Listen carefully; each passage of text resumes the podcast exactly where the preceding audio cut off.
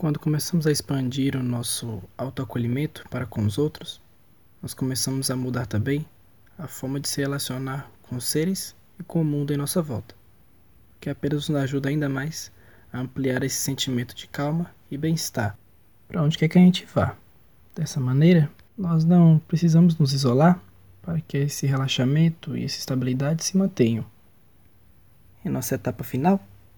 ao invés de aprender uma nova prática formal como havíamos fazendo a cada etapa até aqui, nós veremos como é possível aplicar tudo isso em nosso dia a dia.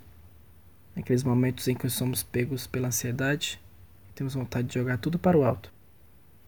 voltando sem querer